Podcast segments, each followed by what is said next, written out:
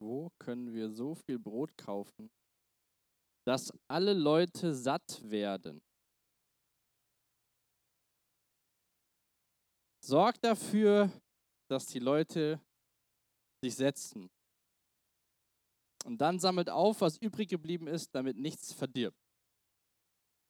Ich weiß nicht, welche Bibel du in deinen Händen hältst. Es gibt so manche Bibeln, da werden die Worte, die Jesus selbst gesprochen hat, werden in äh, Rot oder sind in Rot gefärbt, in Rot geschrieben, in, äh, in Rot gedruckt. Und diese Sätze, die ich gerade gesagt habe, sind diese Worte, die Jesus in dem Text, den wir uns heute Abend anschauen, selbst gesagt hat. Wo können wir so viel Brot kaufen, dass all diese Leute zu essen bekommen? War eine Frage, die er gestellt hat. Ein bisschen später im Text sagt er, sorgt dafür, dass sich alle hinsetzen. Und dann am Ende sagt er, sammelt auf, was übrig geblieben ist, damit nichts verdirbt. verdirbt. Während diesen Worten zwischendrin verteilen Jesu Jünger Essen an 5000 Männer plus Frauen und Kinder. Alle werden satt und alle konnten so viel essen, wie sie wollten. Er hatte nicht nur so viel gegeben, dass jeder heute Abend ein Pizzabrötchen bekommt, sondern jeder kann so viel essen, wie er will. Und am Ende sind noch vier Bleche übrig. Das ist eine Geschichte, die dir vielleicht äh, bekannt vorkommt oder die du kennst. Hört man auch schon öfter mal im Kindergottesdienst, ähm, wo Jesus diesen 5000 Männern plus Frauen und Kinder Nahrung gibt. Aber wie ist es überhaupt dazu gekommen, dass so viele Menschen um Jesus herum waren? 5000. Ich weiß nicht, wie viele Leute bei euch auf der Schule sind, ob ihr das wisst. Oder so, mal drei, mal vier oder fünf oder sechs. Oder in eurem Dorf, wo ihr herkommt. 5000 und das waren, wie gesagt, waren die Männer und dazu kamen noch Frauen und Kinder. Ihr könnt gerne mal in Johannes Kapitel 6 aufschlagen. Da schauen wir uns heute die ersten 15 Verse an. Und ähm, der Philipp hat ja die letzten Wochen ähm, durch das Kapitel 5 gepredigt. Die sind schon alle verteilt. Also die müssten unter euren Stühlen liegen. So zwei in jeder Reihe. Dürft ihr euch gerne aufschlagen. Und ähm, Jesus hatte ja auch unter anderem in Kapitel 5 am Anfang ähm, eine Person geheilt am Sabbat kam dann in den Diskurs mit den Menschen, ob das so in Ordnung ist. Und dann, nachdem er da mit den Menschen sich beschäftigt hat, lesen wir in Johannes 6 ab Vers 1. Einige Zeit später fuhr Jesus mit dem Boot auf die Ostseite des Sees von Galiläa, auch See von Tiberias genannt. Große Menschenmengen folgten ihm dorthin, weil sie die Wunder sahen, die er an den Kranken tat. Also haben diese Menschen mitbekommen, dass Jesus in Kapitel 5, also ich rede in Kapitel in der Geschichte, wo er den Kranken am Sabbat heilt, haben sie mitbekommen. Er, also Jesus, stieg auf einen Berg und setzte sich dort mit seinen Jüngern. Es war kurz vor den Tagen, in denen die Juden ihr Passa feiert. Jetzt könnt ihr mal in euren Bibeln, ich will mal überlegen, ähm, was wir nehmen ein anderes Evangelium aufschlagen. Und zwar könnt ihr mal aufschlagen, wir nehmen mal Lukas Kapitel 9. Dieses, diese Geschichte, dieses Wunder wird in allen vier Evangelien, also Matthäus, Markus, Lukas, alle berichten uns davon. Ähm, und es ist sehr spannend, wenn man mal diese vier Berichte, Augenzeugenberichten von diesem Wunder liest, weil uns geht es ja auch so, wenn wir was miterleben, also alle, die heute Abend hier sind, erzählen, was ist passiert und es kommen 25 Geschichten daraus. Die ähneln sich irgendwo ein bisschen, aber jeder hat so seinen Blickwinkel, seinen Aspekt, den er mitgenommen hat. Und Lukas beschreibt das so. Als die Apostel, Lukas 9, Vers 10, als die Apostel zu Jesus zurückkamen, berichteten sie ihm alles, was sie getan hatten. Vorher hat Jesus die Jünger oder Apostel ausgesendet, ähm, rumzugehen, das, den Menschen äh, von der guten Botschaft zu verkünden. Danach nahm Jesus sie mit und zog sich in die Nähe der Stadt Bethsaida zurück. um mit ihnen allein zu sein. Johannes sagt ja nur, dass er einige Zeit später rüberfuhr und Menschenmengen ihm folgten, er auf den Berg stieg. Jesus wollte sich mit seinen Jüngern zurückziehen. Er brauchte, wollte so eine Ruhepause einlegen. Was auch wieder spannend ist, dass wir es in Johannes schon zum wiederholten Male mitbekommen, dass er was berichtet, was Jesus tut oder wie Jesus mit Menschen umgeht, kurz bevor das Passafest stattfindet. Das Passafest war die Erinnerung von dem Volk Israel, dass Gott sie damals aus Ägypten befreit hat. Das haben sie jedes Jahr gefeiert, diesen Auszug aus Ägypten. Und ähm, wenn ihr die Geschichte von dem Volk Israel ein bisschen kennt, fällt euch vielleicht schon was ein, wenn ihr auch die Geschichte heute kennt. Wenn nicht, ist es kein Problem. Als das Volk Israel aus Ägypten befreit wurde mit Mose oder von Mose durch Gott, waren sie unterwegs in der Wüste. Und dann irgendwann hatten sie irgendwann Hunger und Gott hat sie versorgt. Mit was hat Gott das Volk Israel in der Wüste versorgt? Brot vom Himmel, Manna. Genau. Später in Kapitel 6, Vers 35 kommen wir ähm, nächste Woche oder so hinzu, sagt jetzt, ich bin das Brot des Lebens. Diese Menschen, zu diese 5000 Männer plus ist einfach 5000 Menschen, diese Menschenmenge, kannte die Geschichte, dass Gott das Volk Israel befreit hat und dass Gott das Volk Israel in der Wüste mit Brot versorgt hat. Und jetzt kurz bevor das Volk sich daran wieder erinnert, die Juden sich daran erinnern, dass das passiert ist, wie wenn du Geburtstag hast, machst du ja auch jedes Jahr, erinnerst dich daran, dass du geboren bist. Kommt Jesus dahin, will Ruhe und alle folgen ihm.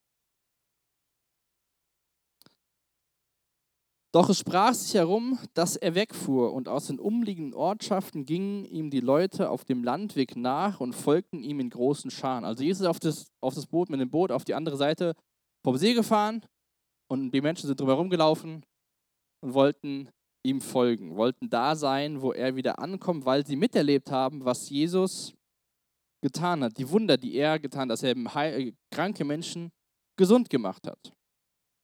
Aber Jesus wollte ja Ruhe, wollte allein sein mit seinen Jüngern, wollte auf den Berg gehen, hat Ruhe gesucht und Stille. Jetzt stellt euch mal einen berühmten Schauspieler vor oder euer Favorite YouTuber oder was auch immer, eine berühmte Persönlichkeit, die ihr super gerne mal treffen würdet. Habt ihr jemand? Jetzt stellt euch vor, ihr guckt Nachrichten oder was auch immer, wo ihr was guckt, und diese Person taucht irgendwo auf. Und Menschen erleben und erkennen, das ist die und die berühmte Person. Was machen alle Menschen? Fotos? Fangen an zu kreischen, wenn sie weibliche Hormone haben drehen völlig am Rad, laufen hinterher. Und was macht die Person?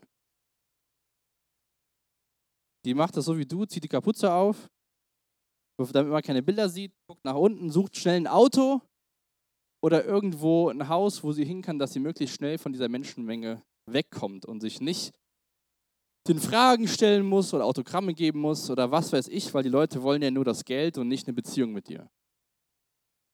Wie was? Diese Menschen wollen ja nur dein Geld und nicht eine Beziehung und dein Bestes. Jesus war so ein bisschen berühmt damals. Menschen haben mitbekommen, was er so gemacht hat. Und sie wollten das sehen, was er weiter tut. Und ähm, was macht denn Jesus mit dieser Menschenmenge? Ich habe mal die Texte aus den anderen drei Evangelien ein bisschen zusammengefasst, wie so eine Geschichte. Und dann lesen wir weiter, als Jesus aus dem Boot stieg und die vielen Menschen sah, ergriff ihn tiefes Mitgefühl, denn sie waren wie Schafe, die keinen Hirten hatten. Er nahm sich dann darum viel Zeit, sie zu lehren. Er wies sie nicht ab, sondern sprach zu ihnen über das Reich Gottes und alle, die Heilung nötig hatten, machte er gesund. Versuch dich mal in die Situation hineinzuversetzen. Ich kenne das, wenn ich mal Ruhe haben will. Wenn dann Leute kommen und irgendwas von mir wollen, dann steht da nicht so oft, es ergriff Benny ein tiefes Mitgefühl und er nahm sich viel Zeit, keine Ahnung, was dann zu tun wäre. Von, diesen berühmt, von dieser berühmten Person, die dir eben eingefallen sind, vielleicht auch mehrere, nehmen sich die wenigsten bis keiner Zeit und hat Mitgefühl, dass du da bist, sondern du bist ein Störfaktor und nervt sie eigentlich auf ihrer Ruhezeit, wo sie irgendwo hingehen wollen. Jesus ergriff ein tiefes Mitgefühl, denn sie waren wie Schafe, die keinen Hirten hatten. Ich weiß nicht, welchen Weg ihr hier zur Gemeinde fahrt, ob ihr hintenrum fahrt oder hier vorne rum. Wer hintenrum fährt, sieht wöchentlich Schafe. Und Schafe brauchen einen Hirten, sonst irren sie umher und wissen nicht, wo sie hin müssen. Ich finde das super spannend, wie Jesus auf diese ähm, Situation reagiert, weil er hat es ja ganz anders geplant. Dass er sich dann Zeit nimmt, mit ihnen redet, sie lehrt über das Reich Gottes, über die gute Botschaft, über das Evangelium und dass er sogar das macht, was die Menschen dahin getrieben hat. Wunder, Heilung von kranken Menschen. Hat Jesus auch gemacht, haben wir ja gelesen. Jesus war es aber auch wichtig, das ist uns auch wichtig, freitagsabends, nicht nur irgendwelche Sachen zu machen, gemeinsam zu essen und Spaß zu haben, das gehört alles dazu. Aber obwohl Jesus, ich interpretiere das einfach mal, müde war und ein bisschen Ruhe brauchte, hat er die Menschen gesehen, sich erstmal Zeit genommen, sie zu lehren und ihnen über das Reich Gottes zu ähm, reden. Und den Zusammenhang, dass er sie sieht wie Schafe und Hirten, finde ich super spannend, weil auch durch Gottes Wort, durch die Bibel und durch Jesus will er uns Richtung im Leben geben. Das heißt, wenn wir Menschen wie so Schafe umherirren, kann uns die Bibel sehr stark dabei helfen, Richtung zu finden. Dass wir nicht wie Schafe ohne Hirten sind, dass wir Schafe mit einem Hirten sind. Das war Jesus wichtig. Und ähm, ich weiß nicht, wie dein Alltag immer so aussieht, ob du so Situationen kennst, dass du eigentlich einfach deine Ruhe haben willst und dann kommt irgendjemand und du bist völlig gestört und genervt. Wenn nächstes Mal, was lustig? Ah, gut, sonst hätte ich mitgelacht. Setz dich mal in die erste Reihe.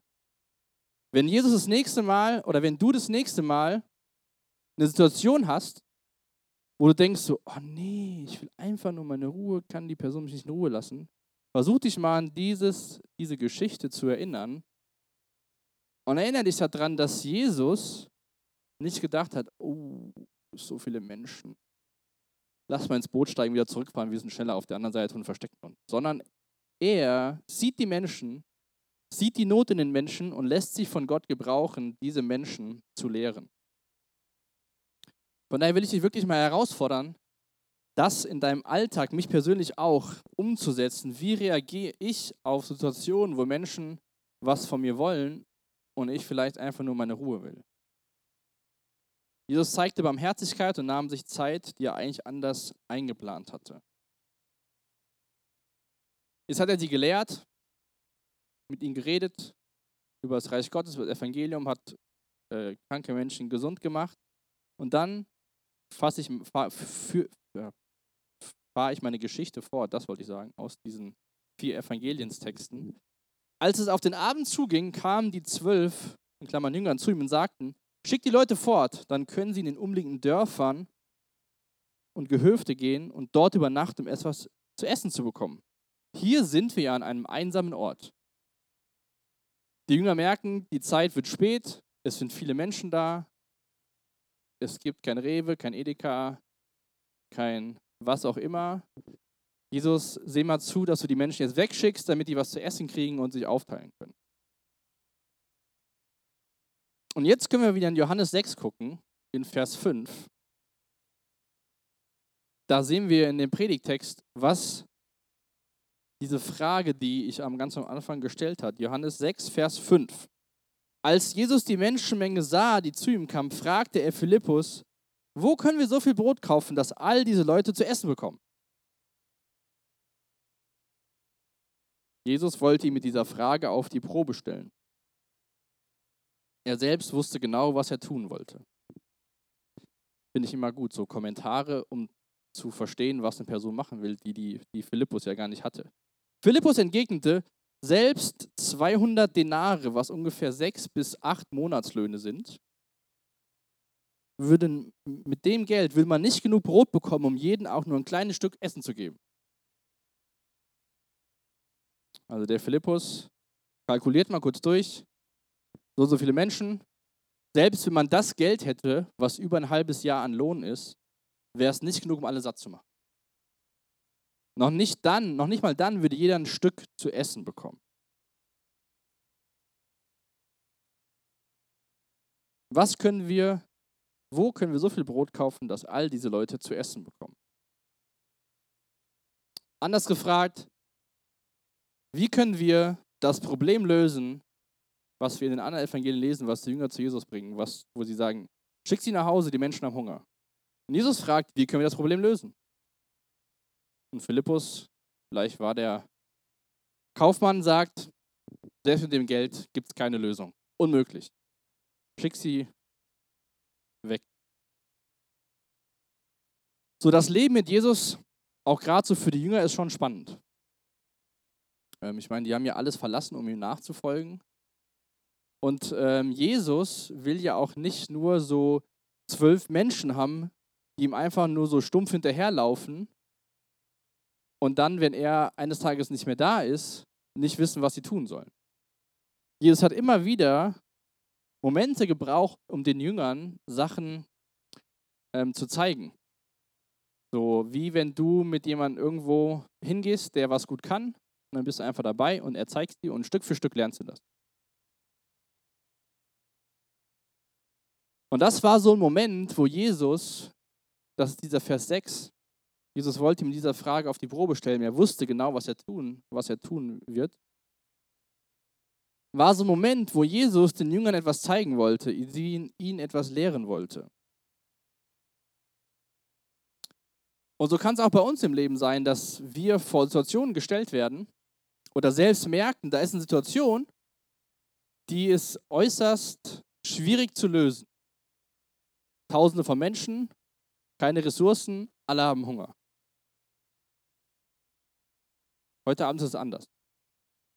Genug Menschen, reichlich zu essen, alle kriegen was. Wäre jetzt für heute Abend nicht die Problemfrage.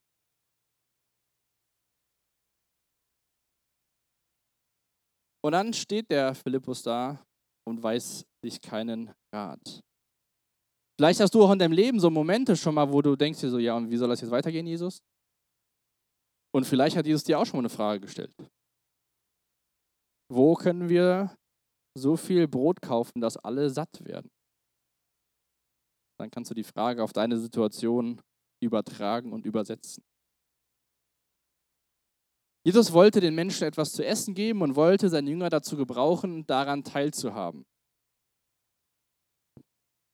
Ich glaube, wir Menschen ähneln schon mal sehr so einem Faultier.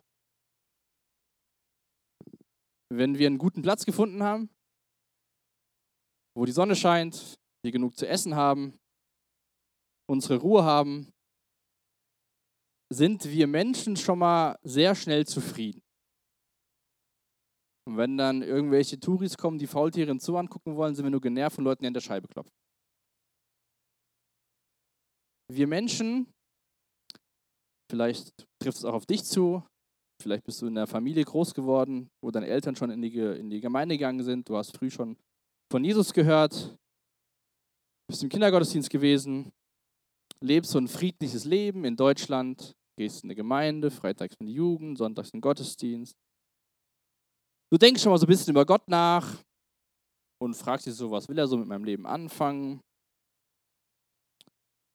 Wenn du Nöte hast, dann betest du auch mal und redest mit Gott. Aber du willst nicht von Gott herausgefordert werden, dass er mit dir gemeinsam Dinge unternimmt. Das könnte ja für dich unangenehm werden. Was denken denn die Leute? Du müsstest dich vielleicht aufraffen, Sachen aktiv zu werden, wo du sonst eher wie so ein Faultier weiter auf dem Baumast chillst. Das Leben mit Jesus ist spannend. Gestern Vormittag Da war ich im Büro und hatte so meine Tagesaufgaben vor mir. Und irgendwo kam der Punkt, wo ich dachte, und ich war auch an dem Text dran, mich vorzubereiten. Und ihr könnt mal gerne ähm, ganz am Ende, Vers 15 von unserem Predigtext. Als ich dann angekommen war, da steht dann am Ende, deshalb zog er sich wieder auf den Berg zurück, um allein zu sein.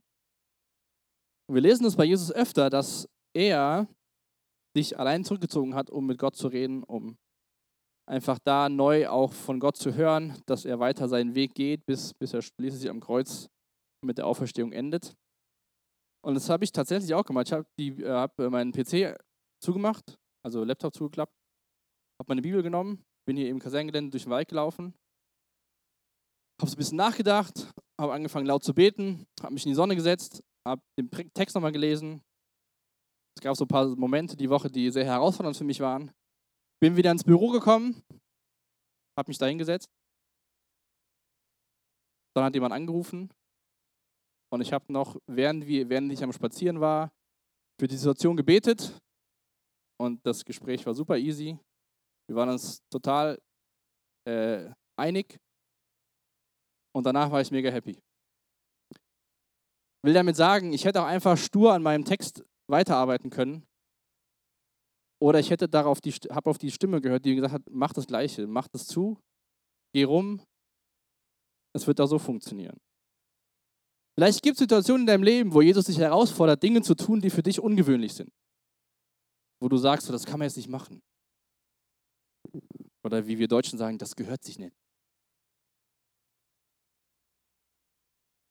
So, wieso denn deine Hose kaputt? Zieht man doch nicht an. Elise sagt übrigens, Papa, Hose kaputt. Dann sage ich, brauche ich eine neue? Ja, Papa neue Hose kaufen. Also wo gibt es Situationen in deinem Leben, wo Jesus dich vielleicht mal herausgefordert hat, Dinge zu tun, die nicht gewöhnlich sind? Und du ihm nur sagst, ja, selbst mit so viel Geld ist es unmöglich, also schick die Leute besser nach Hause. Gut, das war der Philippus. Dann kam ein anderer Jünger, Johannes 15, Vers 8. Ein anderer Jünger, Andreas, der Bruder von Simon Petrus, sagte zu Jesus, hier ist ein Junge, der hat fünf Gerstenbrot und zwei Fische. Aber was ist das schon für so viele Menschen? Andreas macht sich auch Gedanken so, ja, wie sollen die ganzen Leute Essen kriegen? Und dann sieht er so einen Jungen, der hat fünf Brote und zwei Fische. Und diese Gerstenbrote waren in damaligen Zeit jetzt nicht das frisch gebackene Backhausbrot vom Bäcker, sondern das war eher Brot von Menschen, die kein Geld hatten. Von der unteren Schicht von armen Leuten. Aber was ist das schon für so viele Menschen, sagt Andreas. Das heißt, eigentlich weiß Andreas auch nicht so richtig weiter. Er hat zwar da so eine kleine Idee, aber wie Philippus macht er die Kalkulation und sagt, das reicht aber auch. Und wie gesagt, das ist eine Geschichte, vielleicht hast du die schon öfter gehört in deinem Leben. Und vielleicht will uns Jesus heute Abend nur auch an eine Sache erinnern. Und zwar ist es auch die Sache, dass wie die zwei Jünger oft nicht wissen, was sie tun sollen. Aber was sie machen ist, sie sagen, was sie denken, was sie haben, bringen sie zu Jesus. Und machen Jesus quasi auf das aufmerksam, was sie in ihrem begrenzten Denken denken, was funktionieren könnte. Du und ich, wir können nie wissen, was Jesus mit dem anstellen kann, was du oder ich ihm geben. Wer die Geschichte kennt und wie wir es gleich lesen, weiß, dass alle Leute satt geworden sind.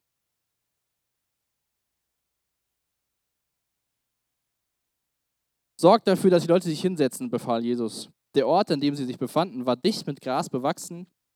Als alle sich gesetzt hatten, die Zahl der Männer belief auf etwa 5000, nahm Jesus die Brote, dankte Gott dafür und ließ sie unter der Menge austeilen. Mit den Fischen machte er es genauso und jeder aß, so viel er wollte. Als die Leute satt waren, sagte er zu seinen Jüngern, sammelt auf, was übrig geblieben ist, damit nichts verdirbt. Die Jünger sammelten die Reste auf, die von den fünf Gerstenbroten übrig geblieben waren, nachdem alle davon gegessen hatten und füllten zwölf Körbe damit. Was ich auch gut finde, ist, da steht jetzt nicht, was Jesus gemacht hat, damit aus fünf Broten und zwei Fischen genug Essen wurde, für 5000 plus Menschen. Und auf einmal war da mehr Essen da. Und darum geht es gar nicht. Es geht darum, dass das, was da war, von Jesus gebraucht worden ist, um etwas zu tun. Die Fähigkeiten, die heute Abend im Raum da sind, hier bei uns, reichen aus, damit Jesus was tun kann. Da braucht es nicht noch irgendwas anderes, was wir denken, was fehlt. Jesus hat sich physisch um diese Menschen gekümmert, dass sie satt geworden sind. Er hat ihnen Essen gegeben, aber zuvor hat er ihnen vom Reich Gottes, vom Evangelium erzählt. Jesus hat ihnen Essen gegeben an einem einsamen Ort, kurz bevor das Passafest kam, an dem sich die Juden, die da vor ihm saßen und ihm zugehört hatten, daran erinnert haben, dass in der Wüste Gott durch Mose sie mit Manna versorgt hat. Und eine andere Lektion, die wir daraus lernen können, ist, dass wir nicht anfangen, immer zu sagen, was wir nicht haben und was nicht funktioniert, uns beklagen, sondern einfach Danke sagen für das, was wir haben. Und das kannst du ganz praktisch lernen, indem dass du Gott dafür dank dankbar bist, was du in deinem Leben hast. Angefangen bei einem Bett und einem Dach über dem Kopf.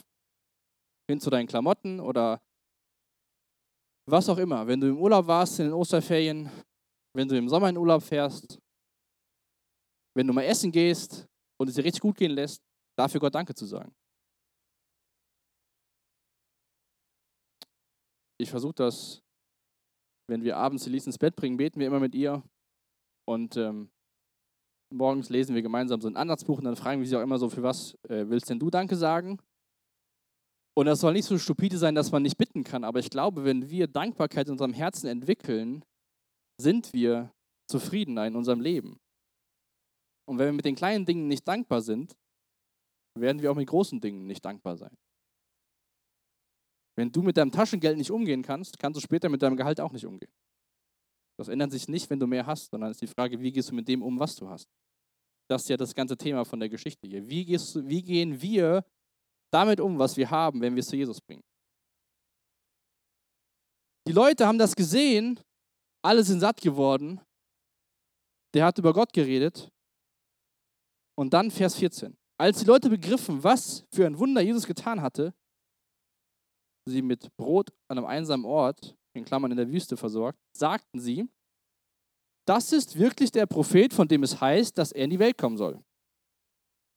Wenn ihr euch Notizen macht, könnt ihr euch 5. Mose Kapitel 18 aufschreiben. Da sagt Mose dem Volk Israel, dass, dass es ein Prophet in Zukunft kommen wird, der das in einem ganz anderen Maße macht, was er in der Wüste für das Volk getan hat. Jesus wusste, Vers 15, dass sie als nächstes kommen und versuchen würden, ihn mit Gewalt zum König zu machen. Deshalb zog er sich wieder auf den Berg zurück, um allein zu sein. Die Menschen waren bereit, Jesus nachzufolgen, ihn zu unterstützen, Äh, sie haben Essen bekommen. Und dann haben sie so ihre Gehirnsynopsen, haben Dinge verbunden. Sie haben sich daran erinnert, was damals passiert ist, was Mose gesagt hat. Und haben gesagt, das muss er sein.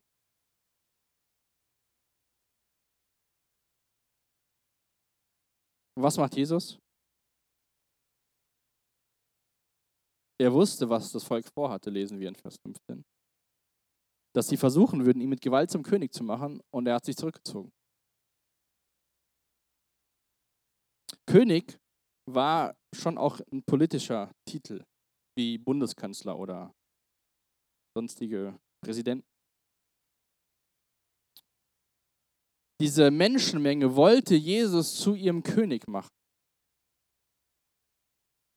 Weil auch damals war es für die Juden nicht einfach, weil die Römer sie unterdrückt haben.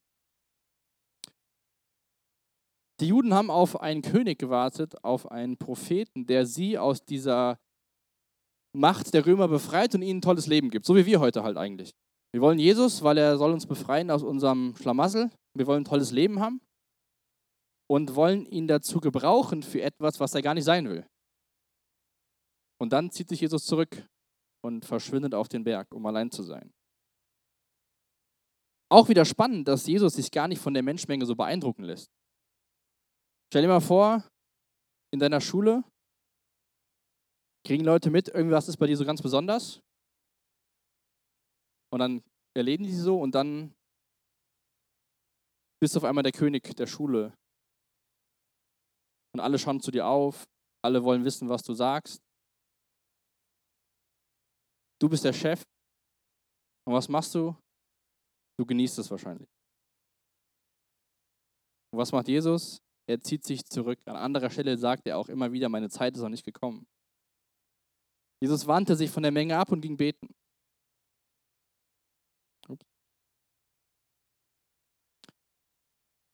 Es hat einer gesagt über diesen Text, doch für Jesus war die Aussicht auf ein irdisches Königreich nichts anderes als eine Versuchung des Teufels und er wies sie entschieden zurück.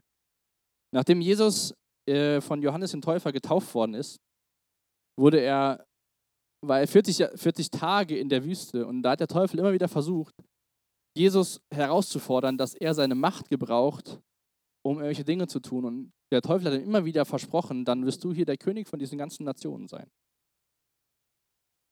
Jesus hat das zurück, hat das abgelehnt. Ein anderes Zitat will ich noch vorlesen. Er, der bereits König ist, ist gekommen, um den Menschen sein Reich zu öffnen. Aber in ihrer Blindheit versuchten die Menschen ihn zu zwingen, die Art von König zu sein, die sie wollten. Also Jesus, König der Könige, ist auf diese Welt gekommen, was er auch bei dem, bei den Menschenmengen macht, dass die Augen für das Reich Gottes zu öffnen. Aber die Menschen waren so blind, dass sie einen anderen König wollten, wie den, der vor ihnen stand. Dann schreibt er weiter, so bekommen sie nicht den König, den sie wollen, und verlieren auch das Reich, das er ihnen anbietet. Weil die Menschen sich Jesus anders vorgestellt haben als einen, der jetzt sie von den Römern befreit, haben sie nicht verstanden, wer wirklich vor ihnen ist.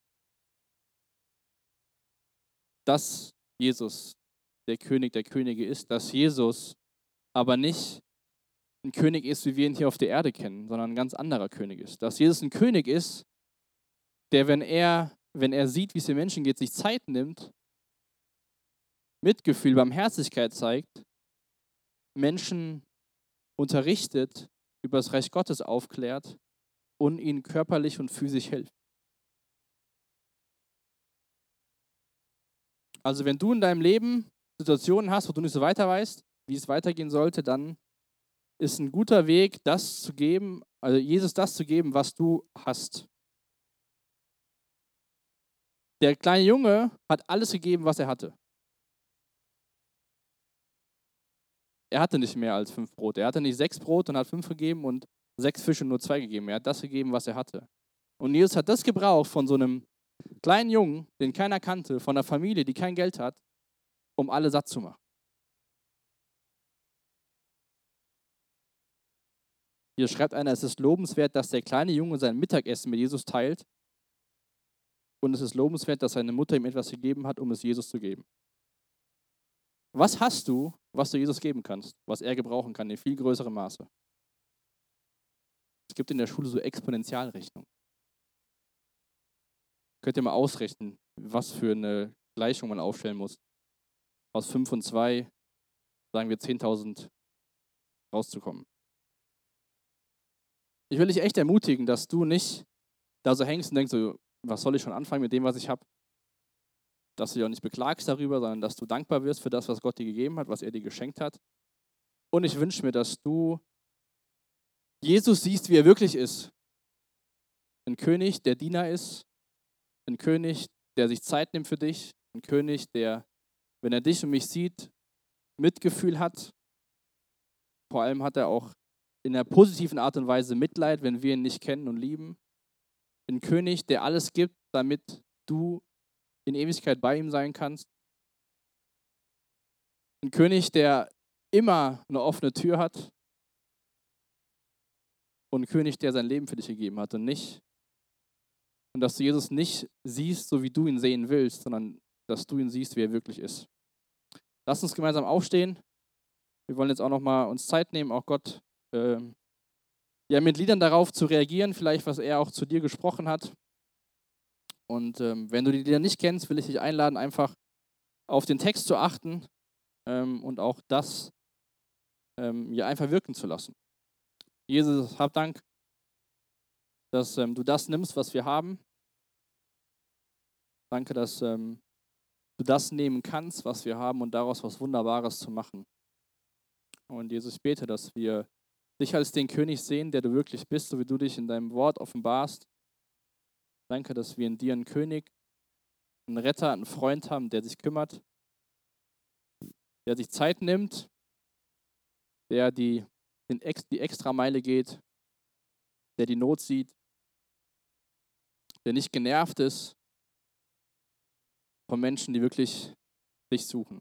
Und später so für die Zeit, jetzt die wir noch haben in den Liedern, dass du die echt gebrauchst und auch durch deinen Geist zu uns redest, Dinge offenbar machst, wo wir vielleicht auch Schritte im Glauben gehen können, äh, wo wir neuen Mut fassen, wenn wir letzte Woche Momente hatten, wo du zu uns gesprochen hast, wo wir geschwiegen haben und nicht reagiert haben, dass wir es in der nächsten Woche anders machen können.